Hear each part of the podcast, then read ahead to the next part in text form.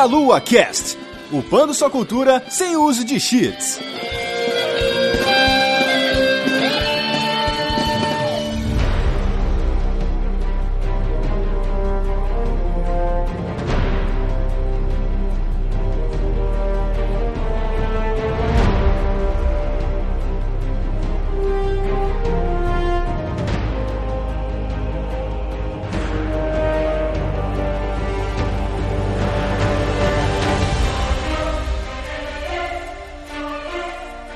Saudações, queridos ouvintes. Está começando mais um Meia Lua Cast. Eu sou Matheus dos Santos. Estou aqui hoje com Vanessa Reis. E aí, gente, grandes momentos, grandes oportunidades e muito choro. E também com ele, o nosso lobo, Rodolfo Cunha. E aí, galera, cheio de spoilers hoje também, hein? Vixe. Já avisa na abertura que o negócio tá tenso, hein? Tá tenso hoje. E de volta aqui o Melhor Cash, ele, o Wellington Marquezin, vulgo Socket, vulgo Jesus. E aí, pessoal, tudo bem? Como vocês estão? Bênção para todos e eu vou andar sobre o chororó da galera, hein? é isso aí, galera. Hoje estamos reunidos aqui com esse time para poder falar sobre o nossos melhores momentos com os jogos. Não somente os melhores, não é um top 3, top 5. A gente vai falar sobre aqueles que vem à memória aqui pra gente lembrar aqueles momentos emocionantes, aqueles momentos marcantes, que de alguma uhum. forma foi importante pra gente. Foi uma coisa legal que aconteceu pra gente jogando videogames, essas historinhas legais. Nossos top game moments aí pra galera. Antes de tudo, vamos prosseguir com nossos recados.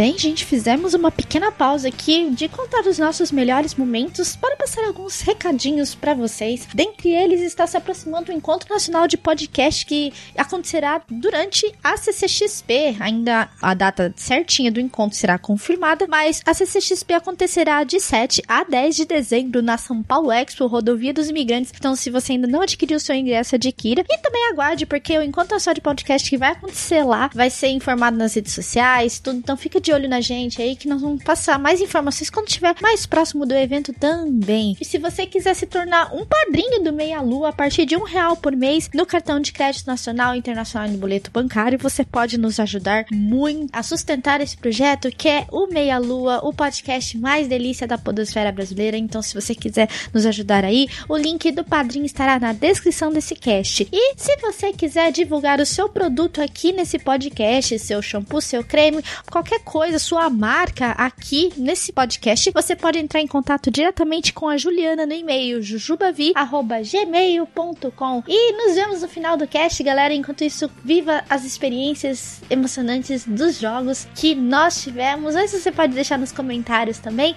Então, nos vemos na leitura no final do cast.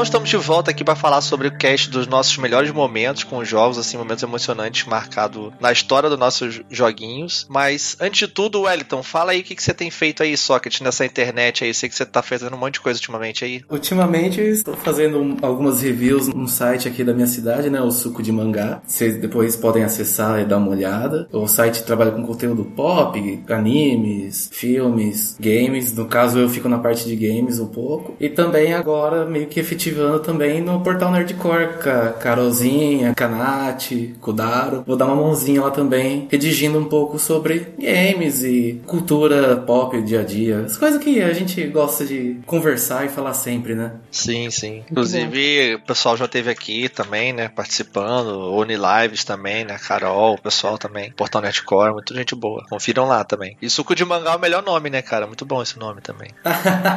é, bem, é bem delicioso também. É, delicioso. É extrato de fruta deliciosamente condensado aqui na região.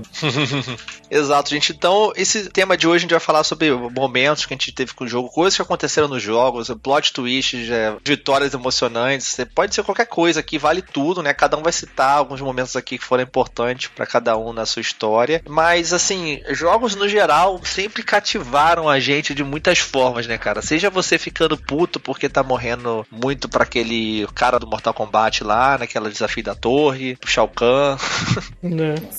Nossa, é verdade. Quem é Shao Kahn quando se tem o Quintaro no Mortal Kombat 2, cara? Você tem que passar o Quintaro antes de enfrentar o Shao Kahn, você já se ferra aí. É, é foda, não dá, cara. Impossível. E depois se ferra de novo, né? O, o tanto de continua que você gasta no Quintaro não chega nem no Shao Kahn direito. É foda. Então, cara, seja você no jogo de luta ali, ou você aquela partida online que você ganhou épica, você se emociona, ou xinga também, né, jogando os MOBA da vida aí, um FPS. Então, cara, de todas as formas o jogo tá cativando a gente, né, pra bem ou pra mal. Sim. Exatamente. Muito legal essa interação, cara. Tanto interessante você ver porque tanto uma interação que você pode ter pré-programada ali de certa forma, você jogando uma uma história single player ali linear, você pode ter um momento foda escrito, né, um roteiro muito bom que faz um plot twist que te afeta, ou igual essa coisa que do nada, né, um momento que você tava jogando com seus amigos ali um Mario Kart e sei lá, você passou na última curva todo mundo, alguma coisa aconteceu assim. Então é muito maneiro você ver essa variedade também de possibilidade. Sim, momentos emocionantes que a gente passa em todas as circunstâncias do jogo, desde as partidas online até mesmo tá jogando campanha normal, você se emociona também, né? Com determinadas coisas que acontecem durante ela, né? Ou também aqueles desafios locais, né? Que hoje em dia cada vez é mais raramente de juntar amigos em casa pra jogar um multiplayer. E aí rola os desafios, né? Tipo, ah não, eu vou vencer você de qualquer forma. Vamos de novo, vamos de novo. Só com uma mão, né? Vou ganhar você só com uma mão. É. Caraca, muito bom. Mas é, e também outras coisas que acontecem com os plot twists de roteiro, né? Que são tipo aquelas reviravoltas que tem durante o jogo, ou no próprio final. Por exemplo, o Mario chegando pra salvar a Peach e, e chega o Toad lá e fala: Ah, me desculpa, a princesa tem outro castelo. Ai, que ódio que dá disso, velho. Sensacional. Talvez um dos primeiros grandes plot twists do, dos mundos jogos, né? Sim. E um resumo do que se passa a vida nossa mesmo, né? Ó, seu objetivo tá em outro castelo, cara. Não é aqui não. Vai pra outro lugar. Não adianta matar o vilão. É. É bem tenso, cara. Mas então eu vou começar aqui puxando o meu, só porque essa ideia de tema veio porque recentemente, vou falar de um jogo bem recente aqui, mas não é um grande spoiler, mas é uma coisa que é muito interessante falar, porque foi da onde veio a ideia de fazer esse cast, né? De fazer momentos do Top Game Moments, assim, né? É que foi jogando Super Mario Odyssey, que acabou de sair, por exemplo. E você já deve ter visto muita coisa pra internet aí. Tem um momento que você tá naquela. na cidade nova lá, que é tipo é Metro Kingdom, né? Que chama. Aquela cidade do, do Sonic Adventure lá, né? Sim. Zoeira. Inclusive o Mario quer ser o Sonic agora, porque ele rola, ele fica rolando igual o Sonic. Ele tem umas partezinhas que ele anda quase que fica às vezes pra baixo lá, tipo looping assim, numa parte você joga 2D. E tem coisa também que ele pega bolha de ar na água. Olha aí, olha aí, dona Sega. Dona Sega deu as ideias já no 20 anos atrás, hein? Aquele Mario e Sonic nas Olimpíadas lá não era nada mais, nada menos que o Mario se infiltrar e roubar todos os, os golpes do Sonic, né? Tipo, toda a ideologia do Sonic para o próximo jogo solo dele, né? Vocês deixaram a gente fazer um jogo junto, agora eu uso os seus poderes. Mas uma coisa que me cativou muito que o jogo, esse jogo do Mario, deve falar com mais calma pra ele no futuro. Não vou comentar o que acontece pra não dar spoilers também. O jogo saiu agora há pouco tempo. Então vou apenas comentar o que, que eu senti nesse momento. Quem jogou vai saber o que, que se trata. E quem não jogou e vai jogar ainda vai já ficar com aquela expectativa pra saber o que, que nessa hora vai ter algo muito bom, né? Algo legal pra tu ver. Mas ele é muito interessante que ele é um jogo muito bonito, muito artístico, né? Não é aquele gráfico espetacular, mas a Nintendo trabalha muito bem a parte artística, né? Enfim, do jogo. Ele respeita muito o fã do Mario, sabe? Ele traz muita coisa nova, mas muita coisa antiga ele resgata também. E nessa parte tem um festival que rola na cidade. E nesse festival uma puta saudação ao Mario, sabe? O que é os videogames, o que é o Mario. E é muito bonito, é muito emocionante. E fica uma música cantando na banda, uma, uma música de jazz muito animada, muito bonita. Até porque geralmente música cantada em jogo assim fica meio deslocadão, meio brega, né? Mas música é boa, música é legal pra caramba, né? Tipo, bem jazz, porque a cidade remete àquela época é, antiga de Nova York, meio no ar, sabe? É muito maneiro o clima. É, se não me engano, o nome da música é, é Jump a Up All Stars, né? Alguma coisa assim. Inclusive, foi a música de lançamento do jogo. É, quando eles estavam pra lançar, eles fizeram um clipe, o pessoal dançando. E essa música é espetacular, cara. É muito massa, é muito boa mesmo. É muito bonito, porque eu não tinha visto essa parte assim antes. E quando eu vi na hora foi muito memorável. Eu tava jogando no modo portátil. É um jogo que te faz feliz, sabe? Eu tava jogando assim, tipo, sorrindo pra tela.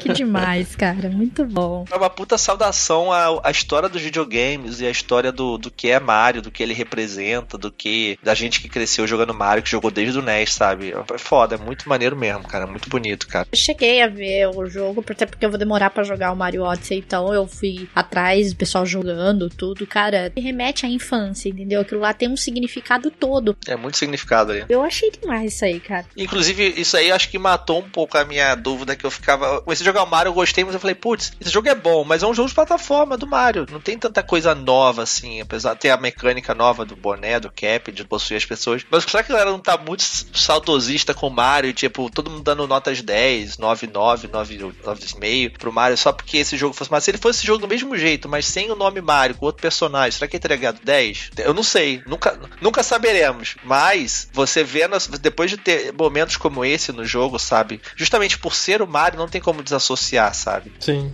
Eu acho que daria para tentar ver um pouco quando teve a crítica do, do Sonic Adventure, né? Porque essa ideia do Sonic numa cidade, humanos e tudo mais. Tudo bem, aí tem o nome do Sonic também, né? Nesse mesmo contraponto, mas a primeira vez dele no 3D, tipo, você fica meio. Ah, mas será que deu certo isso? Aí você falando, se não fosse o Mario, talvez daria certo. Talvez sim, talvez não, né? Dependeria muito do carisma do, do personagem que ia ter essa franquia, né? E os inimigos, e o chefe. O Mario tá ali já fechadinho tudo que acontece, né? É, é a mesma ideia que venderam o Switch, né? Todos os consoles da Nintendo dentro do Switch. O Mario Odyssey veio com todos os Marios dentro do Mario Odyssey, né? A ideia seria essa, né? É, principalmente porque ele é meio que uma sequência do. O pessoal diz que é a sequência verdadeira do Mario 64, né? Basicamente, ele remete bastante ao 64. Sim, nas mecânicas isso é verdade. e tal. Então, isso, isso, é muito maneiro também. Porque eu gosto muito do Mario 64. Enfim, fica aí, joguem, é muito bonito. O jogo me deixa feliz, as pessoas felizes. E poucos jogos fazem isso com as pessoas. Só por isso já merece todo o destaque, assim. Sim. Partindo então nossa lista aqui. Vanzita, vai lá então. Vamos lá, um jogo que realmente me ganhou, assim, e assim, é, para mim ele não foi o game do ano à toa, na época, né, do seu ano de 2013, mas um dos momentos dos jogos que mais me marcou foi o resgate da Ellie em The Last of Us primeiro game, porque você, ó, conforme você vai jogando, você constrói toda uma relação com o personagem, entendeu? Tanto com o Joey como com a Ellie. Só que com a Ellie você acaba ganhando um carinho especial, entendeu? Eu não sei, eu não sei nem explicar isso para vocês, porque é muito bizarro, porque no final você quer simplesmente entrar lá onde pegaram ela e matar todo mundo, entendeu? Como assim? Não toca nela, saca? Então, aquele momento que ele como pai foi buscar ela, foi assim assim, emocionante, porque ele, tipo, derrubou tudo e todos, atirou até em quem não tinha nada a ver com a pipoca, para poder resgatar ela, entendeu? Se bem que, de qualquer forma, os, os enfermeiros lá, eles iam fazer a merda, entendeu? Então, enfim, eles tinham que pagar também, né? Mas eu acho que esse momento do The Last of Us que você busca, você resgata a Ellie, eu acho que mostra toda a essência que o jogo trouxe de, de ensinamento. Não plot, porque pode ter gente que não jogou aqui e eu não vou falar a história do game, né? Mas é um jogo já antigo, então se você não jogou, por favor, jogue, né? e tem o Melua Cash aí, para quem quiser, tudo destrinchado do jogo. Sim, exatamente. E aquele momento é meio que ele fecha realmente o motivo daquele jogo, saca? Qual que foi o, a motivação desse game, entendeu? De você fazer toda essa busca, você percorrer todo esse caminho. Então, assim, esse momento, na hora que você resgata a Ellie, nessa essa parte, na verdade, eu não sei se você sente egoísmo. Eu não sei explicar. Porque ela poderia, talvez, salvar a humanidade com o que ela tinha? Talvez, poderia. Ninguém vai saber. Porque a gente não ficou até. não deixou ela lá. Mas e se a gente tivesse deixado? Então, tipo, são que, um questionamento que eu fiquei fazendo depois que eu terminei. Que eu não terminei, na verdade, eu não tenho o Play, mas eu joguei numa Lan House. Numa Lan House, não. Joguei numa loja de, de games e eu paguei lá pra poder jogar esse game até o final. E.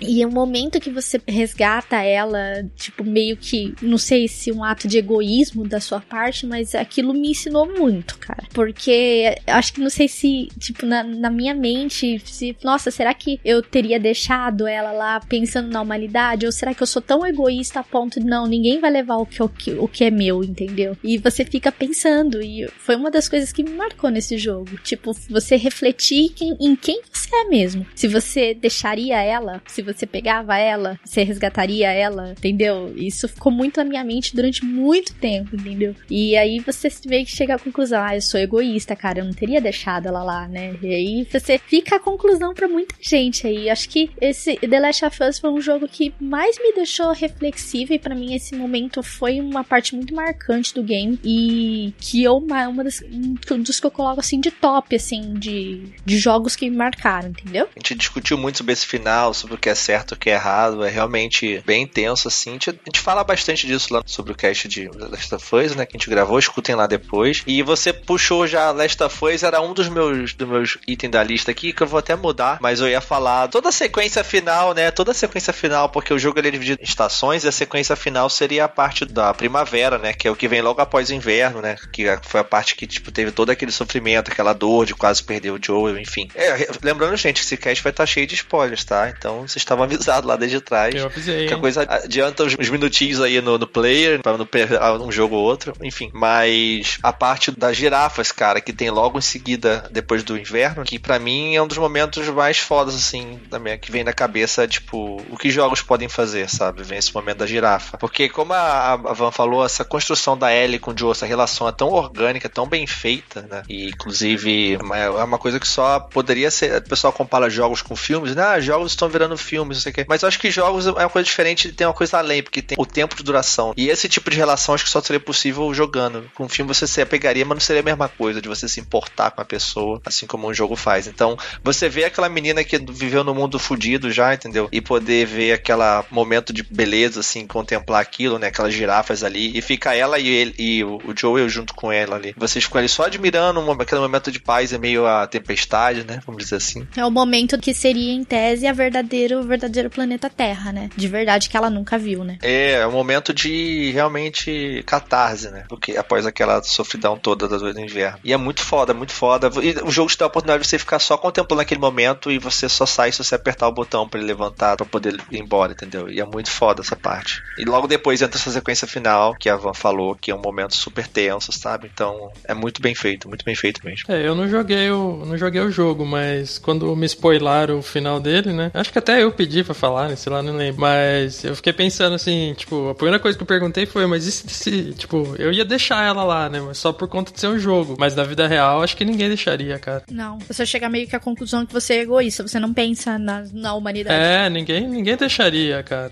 É, é foda, é foda. São né? muitas poucas pessoas que seriam, que deixariam ela. Se fosse uma filha, né, basicamente ali. É, depois de tudo que você passou, né? É, Se chutar o número, seria 5% da população que deixaria ela lá? Acho que menos. Menos. Até? Menos, né? Ah, tem gente que na hora do desespero a, a cabeça não funciona da, da mesma forma lógica, né? Então. Não, não. É bem foda. Então, a, a cena da girafa também é, pra mim, eu acho que é uma das cenas mais, assim, é linda e, e prende, né? Tipo, você começa a ficar pensando, caramba, e agora, né? Mas é um negócio, tipo, muito simples, sabe? Como as coisas foi um negócio tão simples, tipo, virar uma parada tão foda, assim, porque todo mundo ouve gente fazendo desenho, pintura, sabe? Essas paradas, porque é um momento que marcou e tal. Isso é muito foda, você parar a pensar, muito louco também, sabe? Mas a girafa também traz essa aparência amigável, né? Ela é um animal amigável, então esse contato também com a girafa, tipo, e ela é um ser bonito também, entendeu? Olha a altura dela, velho. Ela é um, um bicho maravilhoso, se você for pegar assim, sabe? E ela é um ser extremamente amoroso também. Então essa cena de encontro foi muito marcante, de fato. É, uma beleza perdida, né? Realmente ali, Exato. né? Um, um elo perdido com o mundo do passado, realmente. Muito bom. Isso aí. Então, seguindo aqui, fala aí, Rodolfo. Vou puxar uma, um momento aqui marcante aí dos inícios dos videogames aí. Não dos inícios dos videogames, mas da época que eu jogava mais, assim, né? Lá de por volta de 98, eu acredito, eu nem me, me recordo a data. Que não foi nem eu jogando, foi eu assistindo um amigo meu jogar Final Fantasy VII. Ah, puta merda, cara, isso é verdade. Esse momento, e porque eu não tinha Playstation, eu ia muito na casa desse amigo meu jogar. E ele tava jogando e eu ficava lá assistindo, né? A gente conversando e tal. E chegou nesse momento, cara, que a Iris morre. Quem nunca jogou e não sabe, tem. Tem cast de Final Fantasy VII, não, né? Não, não tem. Não tem cast de Final Fantasy, cara. Que vergonha. Não tem cast de Final Fantasy. Que vergonha esse site. Tá errado. Tá errado isso aí. Ixi.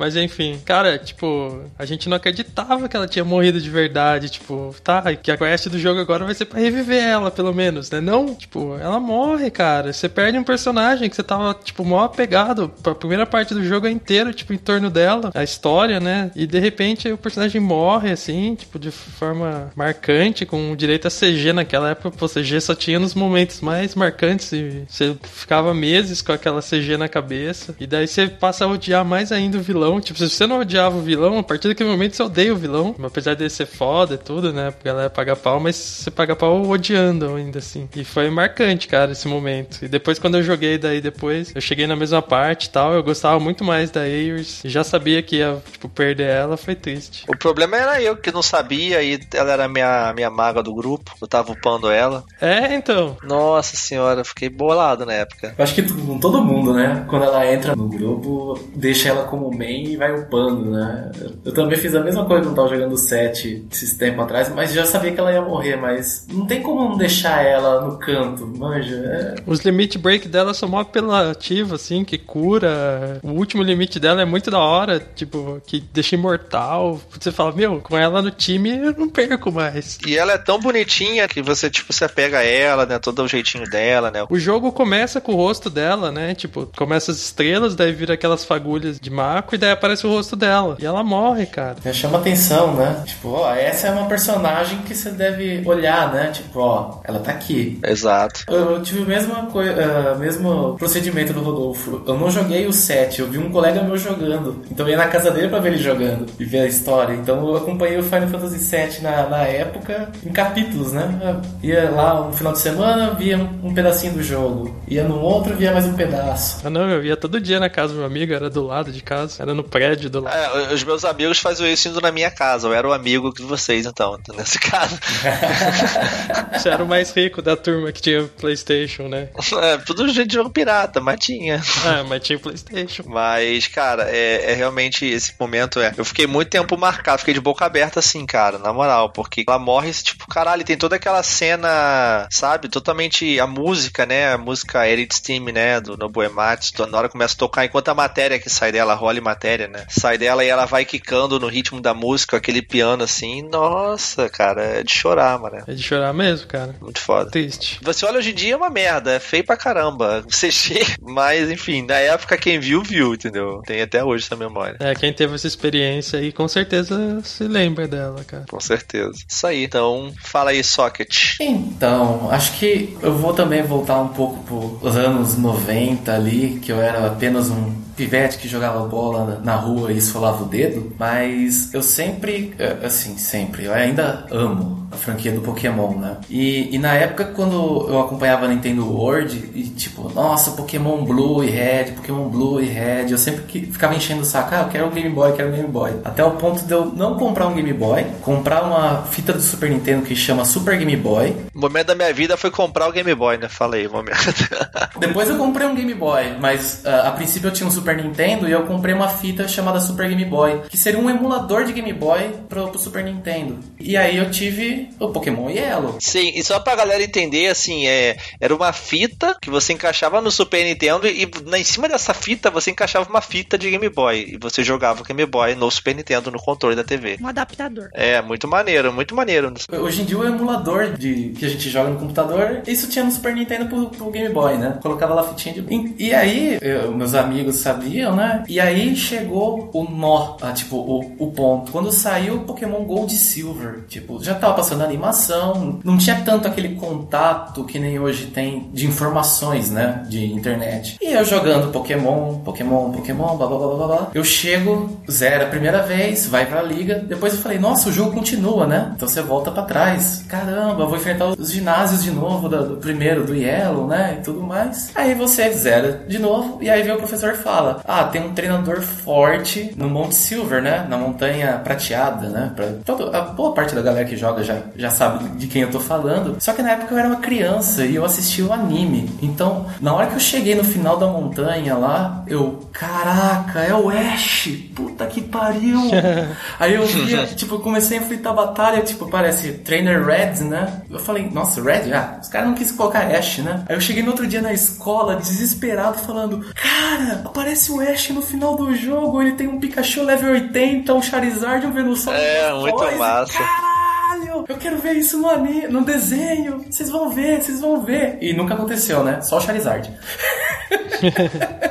Mas eles, eles pegam muito essa nostalgia de você encontrar com o protagonista, né, do seu jogo anterior, né, por exemplo, Pokémon Red, eles pegam muito agora no Pokémon Sun e Moon, né, porque você, quando você vai pra Battle Tree, porque você, obrigatoriamente, pra você poder entrar na Battle Tree, você precisa enfrentar os treinadores lendários, quem são? É o Red e o Blue, eles estão lá na porta, te esperando, adultos, velho. Mano, é uma sensação, assim, incrível, essa mesma sensação que você tem quando você encontra com ele no Monte Silver, aquela emoção de você ver o treinador do jogo antigo, é a mesma sensação de você adulto aqui, você vendo eles adulto no jogo. É incrível, cara. É maravilhoso. É, então, pode ser até clichê, né? Porque quando saiu o Sun e Moon, logo depois teve a divulgação que o Red e o Blue apareceriam na Battle Tree, né? Então, assim, como hoje em dia a internet facilita muitas coisas, até mesmo se não fosse a própria Nintendo falando isso, né? Ó, vai aparecer o Red na Battle Tree como uma forma de homenagem, por causa dos aniversários do Pokémon, tudo mais, tal, tal, tal. Você fica assim, poxa, mas imagina, Pokémon Silver é 90 e não, 2000. Pokémon Gold e Silver 2000. Então, tipo, o- a, a informação ali era revistinha. E, e, assim, saiu o jogo, tinha uma reviewzinha e não tinha muita coisa. É, ia saindo aos poucos, né? Foi tipo o que rolou comigo na FF7 mesmo também. Isso não tinha essa coisa de internet, YouTube, ver o final, né? Tal, não tinha isso É. mesmo. Por exemplo, saiu acho que o, o, o jogo, no caso Final Fantasy VII, eu tenho até aqui uma revista, agora eu não lembro qual era a revista, que tem o detonado Final Fantasy VII, mas deve ter saído um ano depois do Final Fantasy VII, com tudo, todos 100%. E olha lá se tem o 100% do Final Fantasy VII. Era um guia para você fazer a- as partes do jogo, né? Hoje em dia na internet é muito mais fácil. E chegar naquela, naquele final do Monte Silver, ver o, o Red, né? Não o Ash, no- de verdade, né? Até seria engraçado se num jogo do Pokémon colocassem o Ash mesmo, né? Como um treinador, não o Red. Então você fica assim, pô, você chegar pro seu cara, cara, eu enfrentei o Ash lá, mas não era o Ash. mas eu enfrentei o Ash. É, é o, é o Ash, né? Teoricamente é o Ash, né? Inspirado Teoricamente é o Ash. E ainda mais que o Red usando um Pikachu, né? Você fica assim, caramba, tá, a gente entendeu, Nintendo, a gente entendeu, né, Game Freak. E também tem a, a, a parte de nostalgia do, do, do que sai da animação hoje em dia, né? Ah, logo menos a gente vai ter a exibição aqui nos cinemas ah, do Pokémon de 20 anos. Teve o Pokémon Origins, né? Remetendo ao, ao Red, né? E todo aquele poder dele de capturar todos os pokémons e tudo mais. E agora no Sun e Moon, a a Vanzita com certeza assistiu, que tem o episódio nostálgico de canto, né? Com o Brock e, a, e a Misty. E a música, não, não tem como falar da música durante as batalhas. A música do clássico, você fica... eu- Um marmanjo de quase 30 anos já, tipo, voltando pro, pro 96, cara, não tem como. Muito bom. Marca muito. Agora, agora por que, que eu, eu tenho já quase 30 anos e o Ash ainda tem, sei lá, 12 anos até hoje? Eu nunca entendi isso. É uma pergunta que ninguém vai conseguir responder, gente. É sair pro. ele é um Kokiri, ele é um Kokiri de, de Zelda Não Fica Velho. Ele vive na Terra do Nunca, do Peter Pan. Porque eu acho que cada continente que ele visita, ele deve visitar por um mês e as quatro estações passam em um mês. Só pode. É bizarro. Calendário maia do Pokémon, né? Sei lá, vai entender. Então eu fico. A minha, a minha primeira deixa memorável é com o, com o Red barra Ash. Muito bom.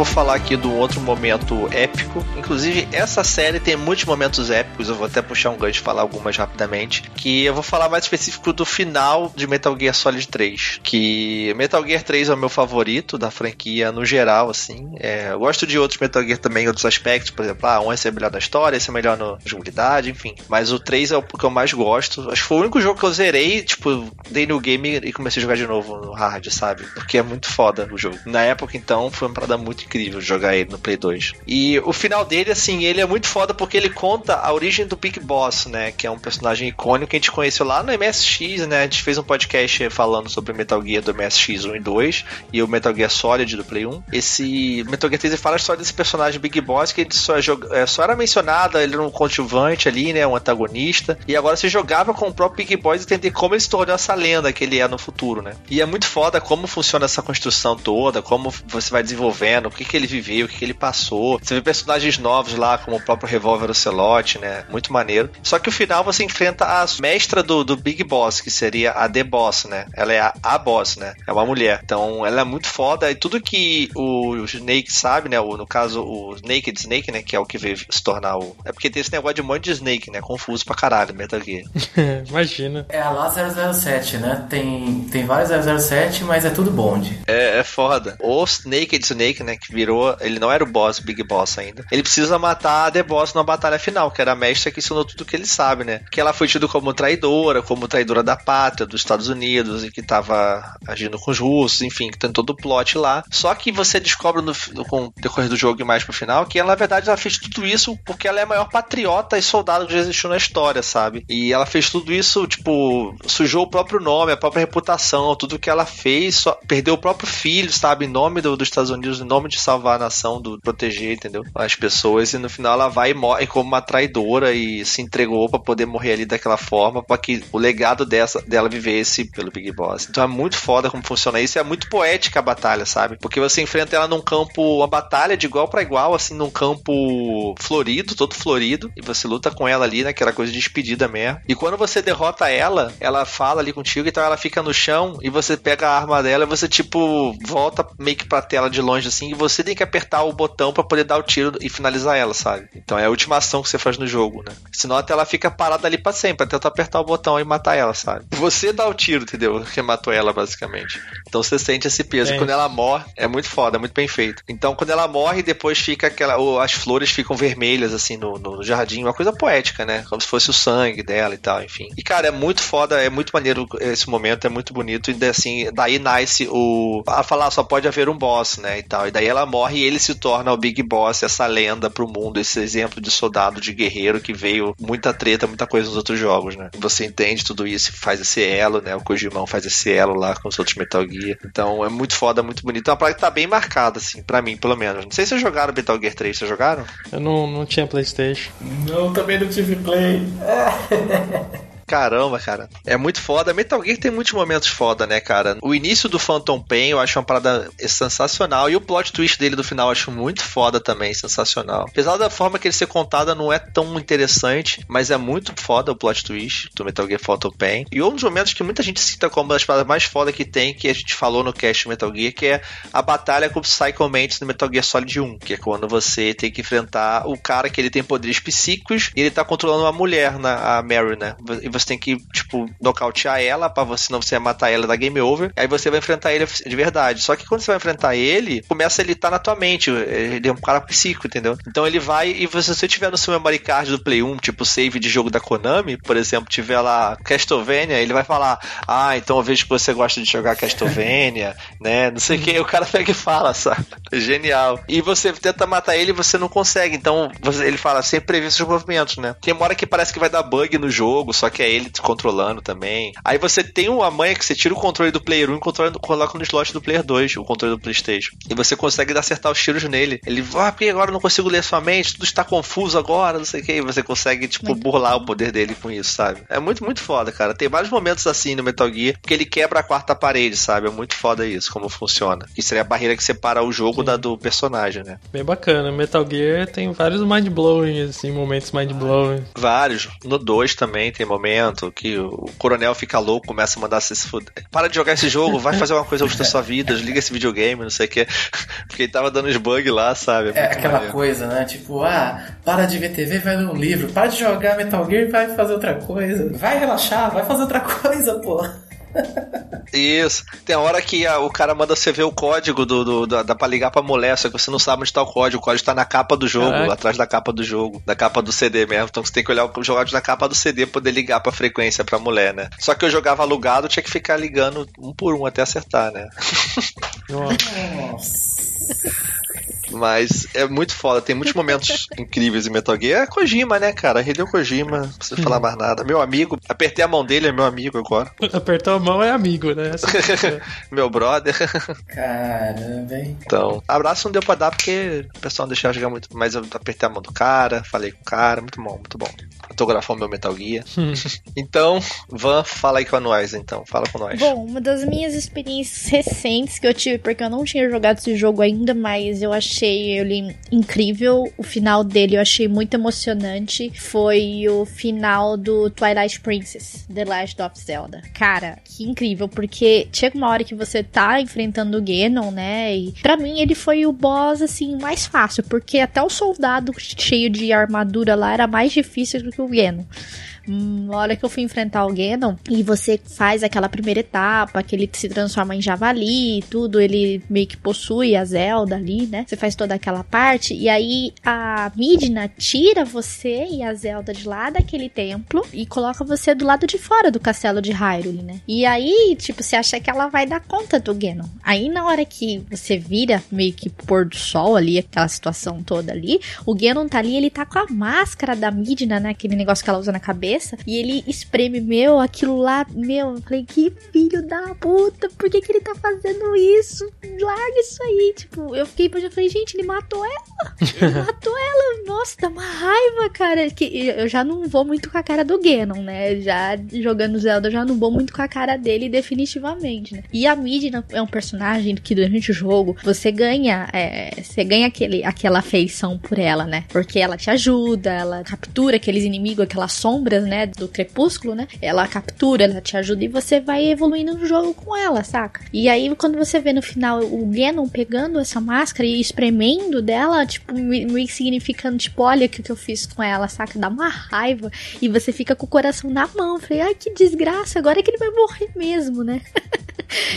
Mas uhum. essa parte do final do The Legend of Zelda Twilight Princess, para mim, foi um dos melhores momentos, assim. Eu achei até que ele foi, nessa parte, ele foi melhor do que o Ocarina. A forma dramática como ele trouxe a cena, né? Eu achei incrível esse, essa parte do, do jogo. para mim, ele entra hoje no meu top de cenas emocionantes dos jogos, exatamente por isso, né? Não só toda envolvendo toda a trama ali do jogo, tudo, e no final você se descobre quem que é a verdadeira Midna, tudo, como ela é de verdade, né? E aí que você, tipo, você sente aquela emoção, né? No final, né? Dele fazer isso com ela, tudo, você fica meio puto, saca? E é uma das melhores cenas, assim, que eu considero muito bonita dos jogos do Zelda, cara. E também meio sombria, né? Porque é meio tensa aquela situação lá. Não, é, a batalha final é muito legal quando você vai lutar junto com a. Zelda. Você tá com a Zelda, eu acho, é. né? Que você tá de cavalo, né? E ela tá com o arco tacando a flecha no, no Ganon. Muito foda você no campo de Hyrule brigando é muito, muito foda mesmo. É muito legal. Eu joguei esse jogo quando saiu, cara, no GameCube, então foi bem legal na época. Deus é Playboy, ele tinha Playstation, depois teve o GameCube, velho. Não, eu não tinha, eu peguei emprestado, eu emprestei meu Play 2 pro meu amigo e ele emprestou o GameCube, aí eu consegui jogar. E por acaso é. saiu na época o jogo eu comprei. Então foi, foi uma troca. Foi uma troca. Cara,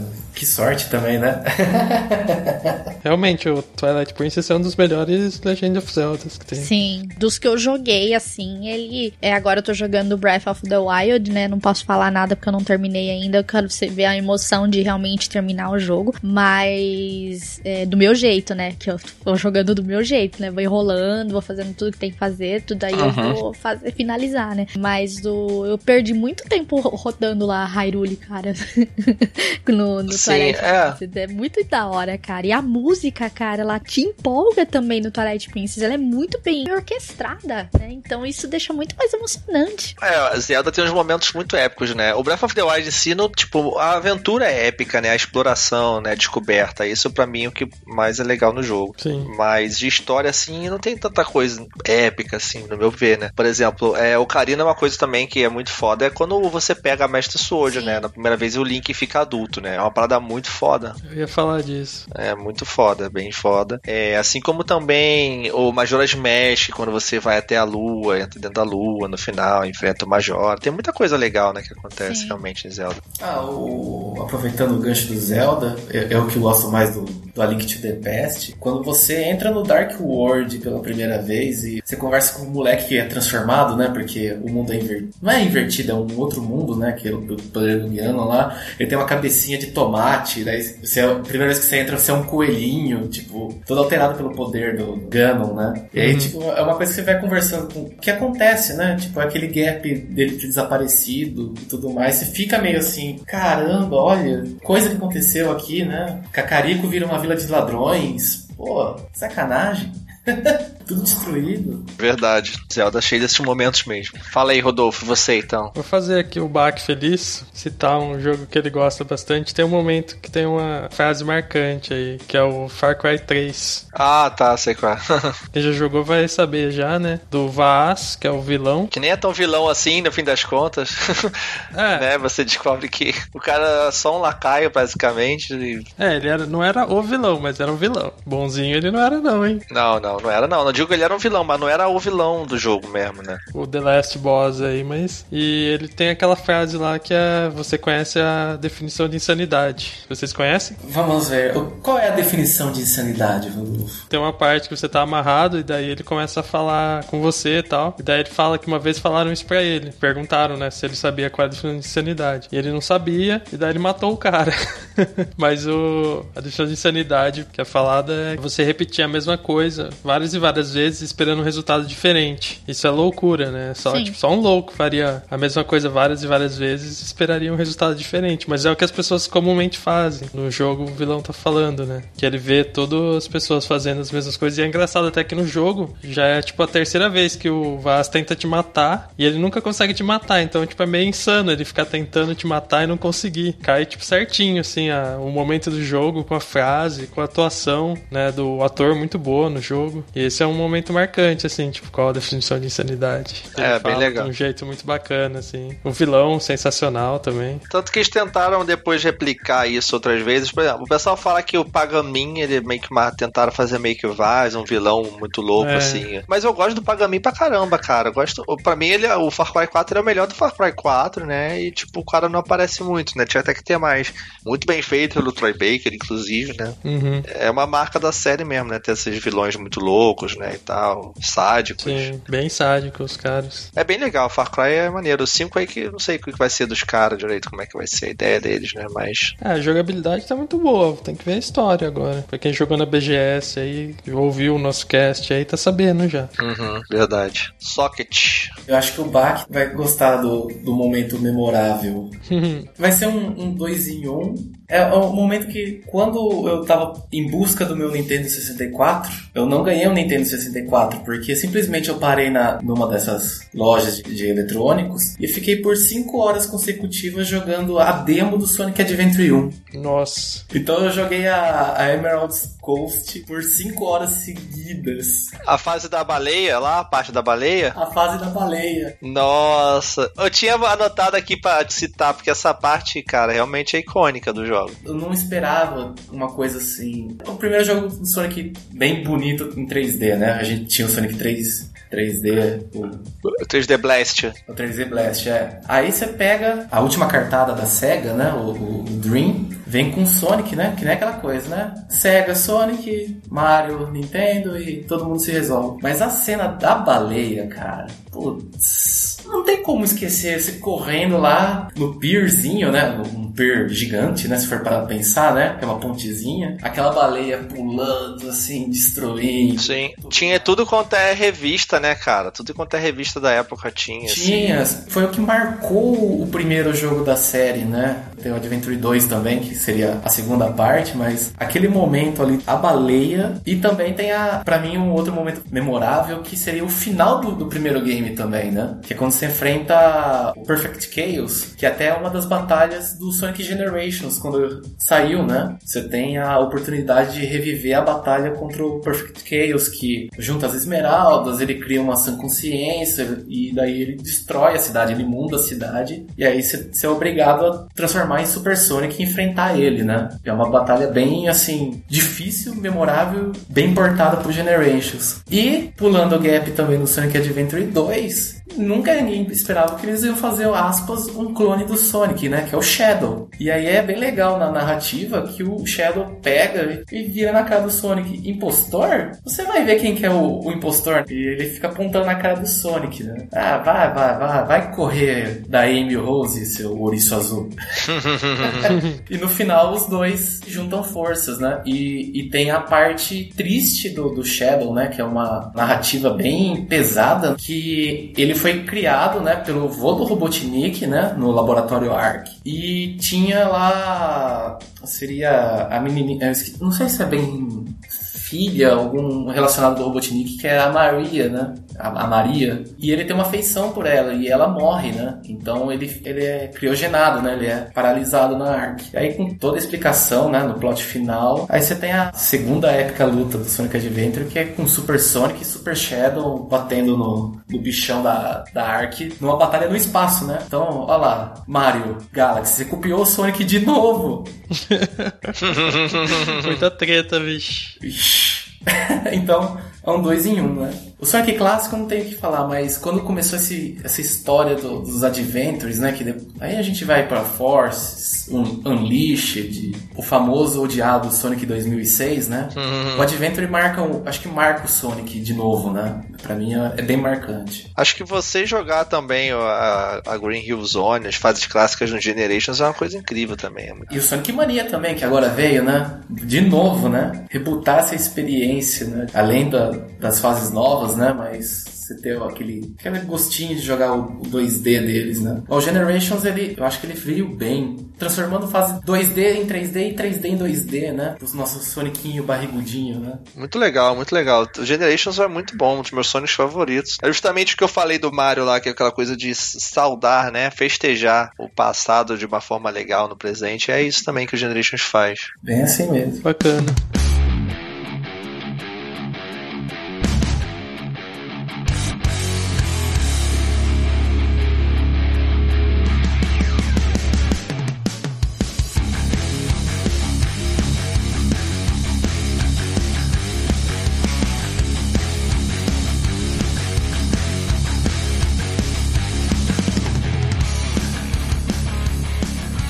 Falar mais um aqui para poder agora seguir aqui também para a próxima rodada. E eu vou falar da final de, de Last Guardian, os momentos finais de Last Guardian, que não é bem o final ali. Que quando você tem toda a parte. Vocês jogaram Last Guardian? Não. Não, só vi assistir. Os 15 primeiros minutos.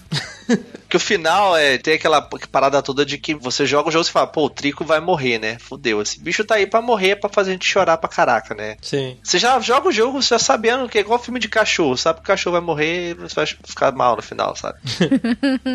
então você fica boladão assim. E tem uma parte no final que você o bicho começa a lutar, porque tem uns outros outras raças desses bichos lá, né? Que são a besta é, devoradora de homens, né? Que eles chamam. Tem outras criaturas delas que elas são tipo, usam meio que uma armadura, elas são controladas por meio que uma entidade lá. E elas meio que perdem o livre-arbítrio, né? Elas estão sendo manipuladas. Esses bichos meio que são os lacaios dessa entidade, que a gente não entende muito bem o que, que ela é. E quando você vai chegar meio que ao final para tentar fugir, o topo da torre para tentar fugir dali daquele lugar, essa horda de, de, desses bichos igual o Trico começam a te atacar para poder impedir que você fuja, né? E nessa aí eles vêm também para poder atacar você e o Trico vai te defender, né? Ele vai começar a lutar com os bichos, só que são muitos bichos. Você vê os próprios iguais dele metendo a porrada nele. E tipo, é uma cena muito dramática, porque você tá jogando com o menino o tempo todo, não é uma cutscene. E você tá tentando salvar ele, ajudar ele, só que você é um menininho, entendeu? E as criaturas são uns bichão gigantes, não tem como fazer nada. Os bichos começam a bater no, no trico, ele começa. É muito triste, cara, porque mostra o bicho apanhando feio. Os bichos mordendo ele, puxando a pele dele. Tem uma parte que o bicho puxa e arranca o rabo, arranca o rabo do bicho, sabe? É muito triste. Que tenso. Essa cena final do Trico, cara, é muito dramática, porque você fica desesperado porque eles estão se batendo, você não tem o que fazer, você fica inerte na situação, porque eles estão tudo grande e você pequenininho, e você não consegue intervir, eles puxando pena, arrancando o rabo, velho, é muito tenso essa parte. Você vê o sofrimento do bicho, assim, porque, cara, o, o Trico é. Você pode falar mal de Last Guard, enfim, eu admito que não é um jogo para todo mundo, assim, é um jogo que todas as pessoas possam gostar, assim, mas enfim. Ele é um jogo muito bem feito, cara, e o próprio Trico é genial, como os caras fazem ela ser viva, né? Como funciona bem a, organicamente, sabe? Os movimentos dela, as expressões, as reações, seja num tempo de resposta de você dar um comando para ele, é muito bem feito. Parece que realmente é um gato, um cachorro ali, sabe? De verdade, né? Só que numa criatura grandona. E é muito foda porque você. Aqui a gente falou do Last of Us, que você também tem aquela coisa com a Ellie, porque você fica um jogo inteiro junto com ela. Então o Trico é a mesma coisa. Você passa um jogo inteiro também desenvolvendo essa relação de confiança mútua ali, sem uma palavra, né? Sem uma palavra. E você vê essa parte, você não tem que fazer. E você vai vendo o bicho apanhando e tal, até que vocês conseguem lá fazer uma parada e você meio que foge, sabe, assim, com ele. E vocês no final chegam até a cidade, ele te leva até a sua cidade para te salvar. E daí as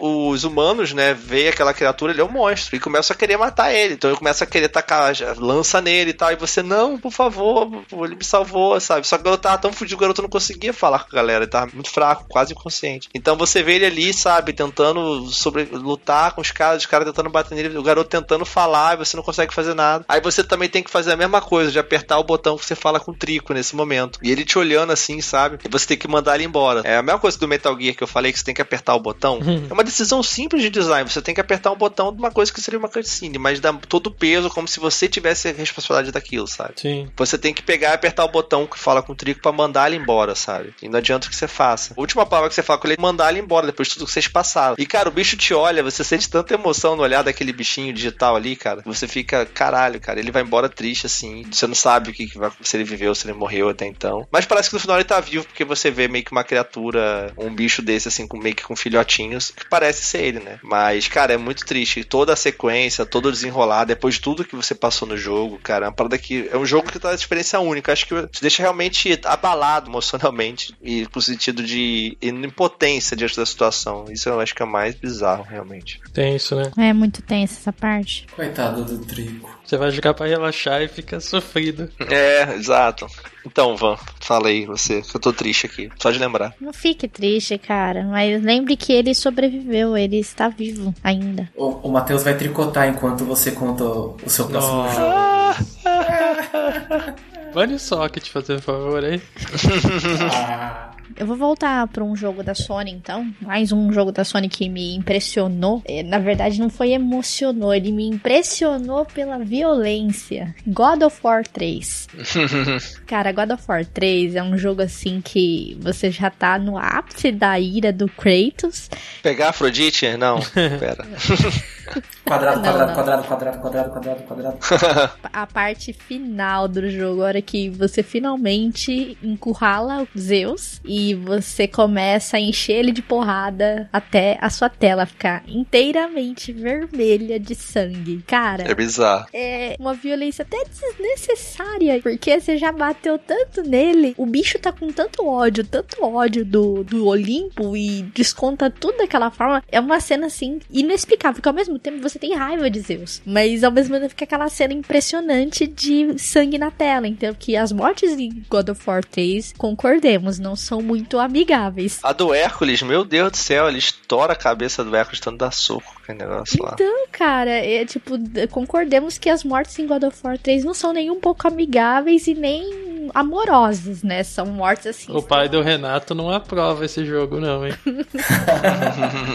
Mas ao mesmo tempo, você, você tá com raiva dele. Morre, seu demônio. Mas eu falei, nossa, mas não precisava tanto, saca? Você fica assim, né? E eu eu acho que foi uma das cenas que mais me impressionou também. O, o ápice da violência de God of War. Que você não vê isso nos jogos anteriores, no 1 e no 2. Você não vê mesmo na, nessa sequência. Mas no 3 isso ficou tão aflorado de uma forma assim, tão extrapolada que você fica assim, eu fiquei impressionada com o gore do jogo dessa forma, entendeu? A violência extrema. Foi assim, é uma das cenas que mais me impressionou, assim, deixou de boca aberta. Falei, caramba, olha a capacidade de um cara que tá com raiva, né? Não deixa uma pessoa com raiva, velho, mas o, o Kratos me impressionou. Você falou de God of War, inclusive, uma das cenas acho que mais marcantes, assim, que eu vi em videogame impressionante, foi a primeira vez que eu vi God of War 1 rodando e vi a cena da Hydra do início, cara. A Hydra, Hydra da hora. Nossa, cara, porque é uma coisa de outro mundo, cara. Você vê aquele jogo rodando no Play 2 e, tipo, aquela batalha da Hydra com os Quick Time Event lá na época. Caralho, cara, era absurdo. Quick Time Event ainda não tava tão batido, né? Nossa, era muito foda como ele fazia a animação, ele, tipo, como ele pegava com brutalidade a, a Hydra e arrancava as cabeças dela, escalava ela.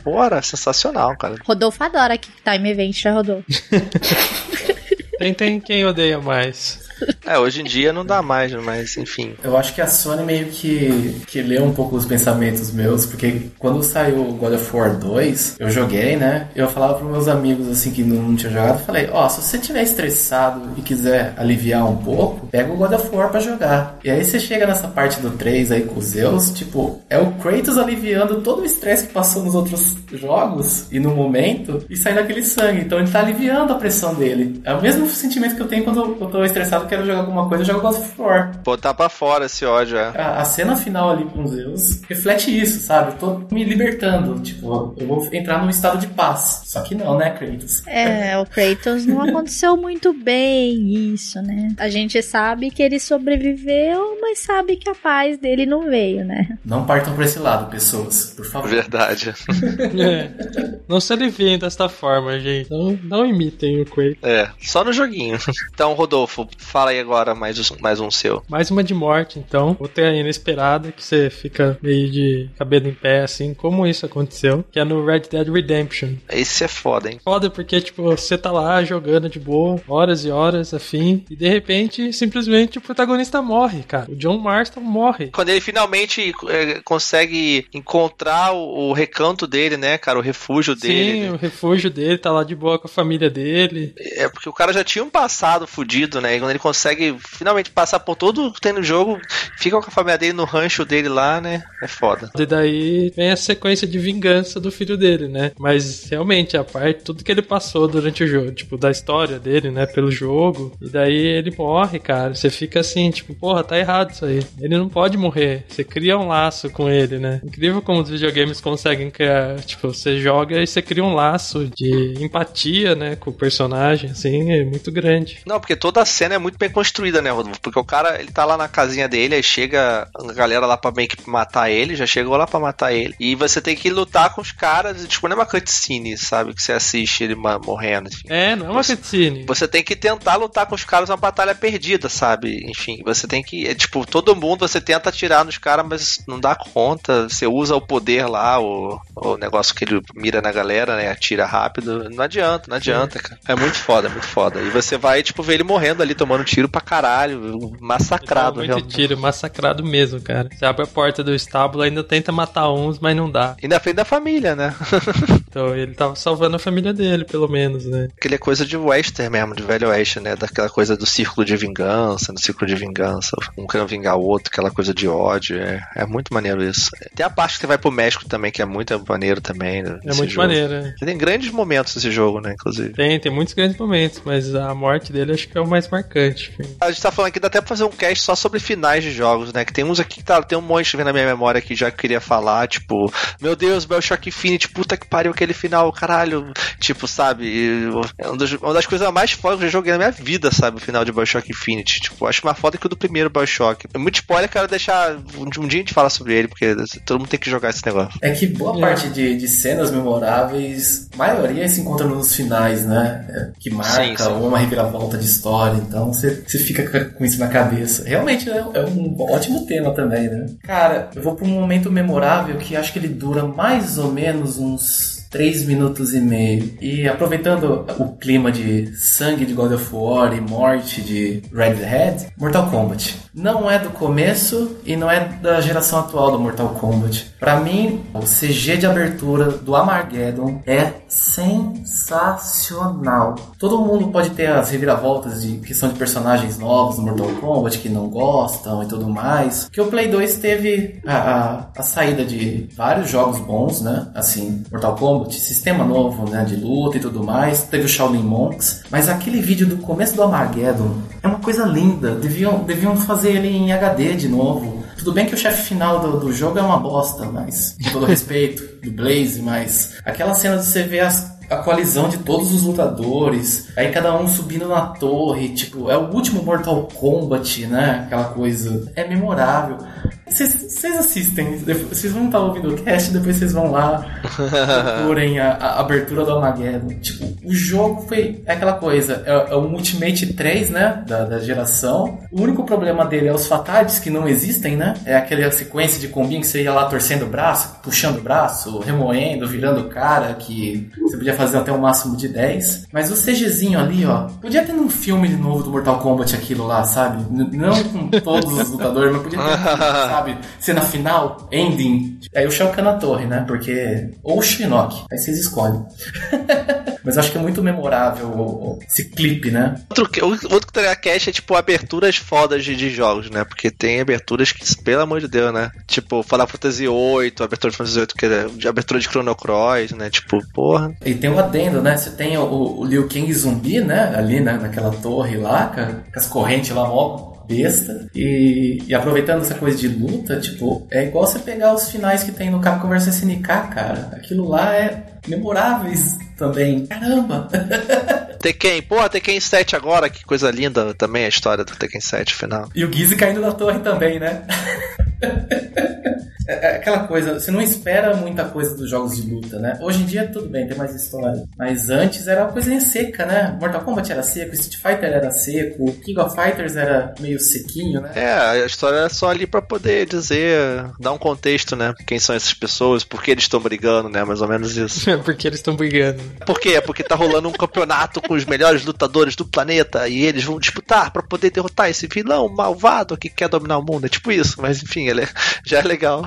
Tem a história principal, mas a maioria dos personagens estão ali meio que coçando o saco, sabe? No próprio Tekken mesmo, set. Tem os personagens ali, o Rei Hash, a família Mishima, né? O Kazuya, o Jin. E o resto é tudo tá ali, sei lá, tá brincando de luta, sabe? É isso aí, gente. Acho que a gente falou, assim, algumas principais, não só as melhores, mas algumas que a gente trouxe à memória agora. Eu queria citar muitas outras aqui, né? É, menções honrosas, mas acho que vale a gente reunir para gravar outro cast no futuro, falar outros. Tem muitos outros que eu queria falar. Momentos também, não só de história, como momentos de jogo que a gente tem, como a gente falou aqui. Alguma última menção honrosa, rapidamente, sem entrar no detalhe? Eu quero as menções honrosas para Super Metroid. Cara, que jogo difícil. Mas é, não, recompensador. Life Strange, né? E Super Mario World e Resident Evil 3, o Nemesis. É, menções honrosas para esses jogos. Muito bom. O Resident Evil, quando o cachorro quebra a janela no Resident Evil 1, uma parada que realmente tem como, cara. O 3 é tenso, aquele bicho te seguindo o jogo inteiro. E o, o cara da serra no 4, quando aparece também, né? O Salvador. Sim, ah, o Salvador. Mas ninguém entende o Nemesis, ele só quer um abraço. É, de tentáculos. Deixem as suas menções honrosas aí nos comentários, cara. Sim. Só, só digitem assim, spoilers, sabe? Bem grande. Cara, menção honrosa, eu falaria do, das várias facetas do Chrono no Chrono Trigger. Nossa, tu falou de Chrono Trigger quando o Chrono morre, velho. No... É um dos possíveis, né? Caralho, eu fiquei, what the fuck? O cara principal, o cara morre, como assim? a, a, parte legal do, do, do, do, Chrono Trigger, né? De você ter variações no final, mas ele morrendo, você. Hã? Matar o mago, isso é foda também. Matei mesmo, matei. Matei. matei. Chrono. eu falaria um RPG que pouca gente conhece, que eu gosto de jogar, o Rodolfo sabe, que é Skies of Arcadia. Tem vários momentos ali que é, é interessante. Além do primeiro chefe chamar Antônio, né? Que é um, um touro gigante. E o Rodolfo amou ele quando ele viu uma vez. Eu gosto muito do South Park Stick of Truth, né? Tem vários momentos memoráveis que é questão da nostalgia de, da série em si, né? Quando você vai pro Canadá é a melhor parte do jogo. Acho que quando você vence aquele boss difícil Dark Souls também é uma coisa foda. Você já venceu os Moth em Austin no Dark Souls 1, ou tipo aquela batalha do Lord of Cinder, toda a memória carga que ela traz no Dark Souls 3 é excelente também. É, eu não tive isso, infelizmente, porque eu não joguei Dark Souls 1 antes do 3, então eu perdi esse momento. Matar o Midi, né, que eu acho que é o boss mais difícil da série, matei em live, tá aí, foi foda pra caralho também, o dragãozão do mal. E acho que a Frida, quando a Frida revive a terceira vez, é uma parada muito foda. Tipo, tem o boss de três formas, você vai tomar no cu, né? É, é o primeiro boss de três formas. É absurdo, cara. Eu tomei esse spoiler, não tive essa surpresa, mas se eu tivesse acontecido comigo naquela hora, realmente eu ia ficar, tipo, muito bolado, porque eu nunca tinha tido isso, de ter três formas um boss. E o final de Portal, tanto do 1 quanto do 2, são sensacionais. O final de Final Fantasy X pra mim é uma coisa linda de chorar também, só pra deixar anotado. A ópera de Final Fantasy VI também é uma parada bem bonita, bem legal. Uma parada maneira, o Arthas em Warcraft 3, quando mata o pai dele, naquela CG. Nossa, verdade. O que você tá fazendo, meu filho? Succeeding your father. Aí mata o pai. É muito foda, cara. Muito foda. Ah, e temos a clássica cena do Diablo 1, né? Do cara matando o Diablo e depois enfiando a Soul Stone na, na cabeça. O final de Journey é uma parada linda demais também. O Rodolfo sabe isso aqui. Quando você vence no Battleground a primeira vez, é uma parada foda também. Isso é foda, mano. Dá uma alegria inexplicável. Né? Vencer no Battleground é uma parada foda. Você é o melhor de 100 pessoas, sabe? Então, você é o único sobreviveu de 100 pessoas. É uma parada muito maneira. No partida de meia hora, 40 minutos, né? Quando você consegue fazer o Geraldão subir no unicórnio com Yennefer, como não? Sim, sim. Witcher 3 tem vários momentos mesmo memoráveis. Teve um cast também de Witcher aí, pra quem quiser. então é isso aí, gente. Deixe nos comentários, como a gente falou, seus, seus momentos tops, topzera dos, dos jogos aí. Então, anotem aí, digam que tem spoilers ou não, se for dizer alguma coisa muito importante, assim, né, pra não ferrar com o colega. Enfim, no futuro a gente reunir pra falar mais detalhes sobre esses que a gente citou, pra falar de outros momentos e também vai ser bem legal. Um abraço. Beijinho no coração de vocês. Não descontem a violência nos outros aí, igual a gente aprendeu, né, igual o Kratos. Desconte no Kratos. É, e nem mate o amigo no final, igual no Double Dragon e no Splinter Cell Conviction, por favor, no co-op. e não brinque de Quick Time Event como o Leon brincou com o Krauser no Resident Evil 4. Faca machuca.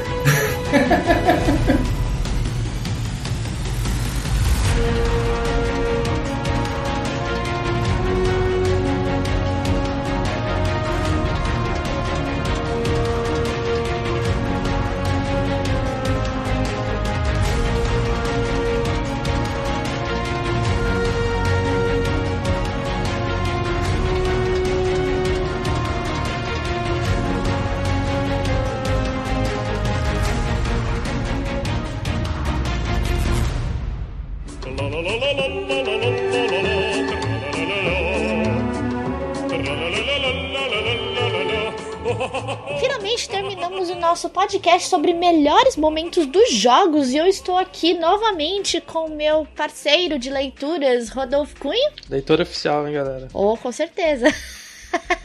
e estamos aqui para ler o que vocês deixaram do comentário do cast passado, que foi sobre as entrevistas que fizemos dos jogos indies na Brasil Game Show. Então nós vamos ver o que vocês estão pensando, o que vocês acharam do cast passado. E eu vou começar aqui, Rodolfo, com o comentário do Luiz Felipe Costa. Ele disse o seguinte: Que cast sensacional! Gostei demais da cobertura, especialmente por vários títulos terem potencial e eu nunca ter ouvido falar antes. Muito boa cobertura. Valeu, Luiz Felipe. E ele disse mais: Falando dos jogos, Skydome, eu curti bastante o trailer dos caras. Deu vontade de jogar. Só precisar dar uma melhorada na iluminação, porque as cores são muito chapadas. Mas o jogo é muito bonito, Skydome tá da hora. Mas o jogo que me conquistou mesmo foi No Heroes Here. Deve ser muito divertido jogar com ele com um grupo de amigos. É verdade, a gente se divertiu bastante, né, Rodolfo, jogando. É, a gente jogou. Esse pra mim também foi o meu indie preferido desse ano. Cara, que demais. Eu achei divertidíssimo esse jogo, né? E um abraço, pessoal. Um abraço, Luiz Felipe. Obrigado pelo seu comentário. Realmente, No Heroes Here surpreendeu, assim, a gente. Foi um, um jogo muito divertido e eu quero muito ter Porque é um estilo de jogo que eu gosto, que é tipo Tower Defense, saca? Eu gosto desse estilo de jogo. E ele tem futuro, viu? Vamos ver quando ficar pronto, né? Obrigada, Luiz Felipe, pelo seu comentário. Vou ler agora o comentário do Darley Santos. Ele diz o seguinte: bacana ver tantos desenvolvedores independentes falando com tanto profissionalismo. Exatamente, porque a forma, o carinho com que eles trabalham no jogo, né? São brasileiros que estão lá, então é justo que eles de fato sejam profissionais, sabe? E a gente espera isso também, né? Pra fazer um jogo de qualquer jeito também é meio complicado, né? A galera não vai querer.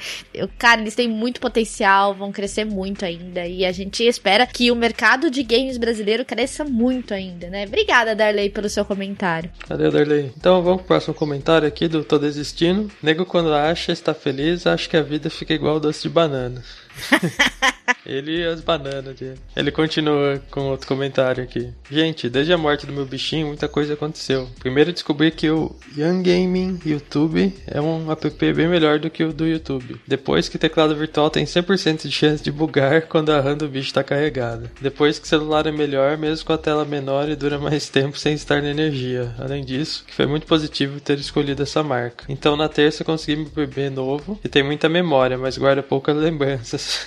mas roda os jogos que reconsegui acesso do meu HD do bichinho com muito melhor desempenho e a tela fica até mais bonita, mesmo eu não tendo coragem de tirar o plástico para não profanar meu bebê. o cara tem que tirar o plástico da tela. Pô, como é que você vai conseguir enxergar alguma coisa com plástico na tela, cara? É, ele continua. Estou pensando em pôr um Linux num pendrive de 8 GB e fazer um dual boot, mas sem acabar com a garantia de fábrica do meu bebê recém-comprado. PS, Van, Twilight, Zelda com entre metade da velocidade e velocidade total. Awesome. Agora preciso agradecer ao Nosso Senhor das Placas pelo milagre da melhora e da multiplicação dos hardwares. Muito bom. Obrigada, tô desistindo pelo seu comentário. E finalmente encerramos a nossa leitura de comentários aqui da do site nosso. Lembrando que as leituras dos comentários do Deviante voltarão a ser lidas lá no República. Então, se você tá ouvindo a gente aí, volte lá pro República que vai voltar à sua normalidade. Muito obrigada a todos que deixaram seus comentários. Não se esqueçam de nos seguir nas nossas redes sociais, que estão todos na descrição desse cast. Nosso Twitter, nosso Facebook, nosso Instagram. Está sempre saindo alguma coisa por lá. Também não se esqueçam de se inscrever nos nossos canais do YouTube, tanto canal de vídeos como canal de lives. Então nos acompanhe aí, porque tem live toda semana, vídeo quase todos os dias aí com o nosso youtuber Caio. Muito obrigada a todos que têm acompanhado esse podcast maravilhoso durante todo esse tempo. Um grande beijo para todo mundo e nos vemos no próximo cast, galera galera. Valeu, falou, galera.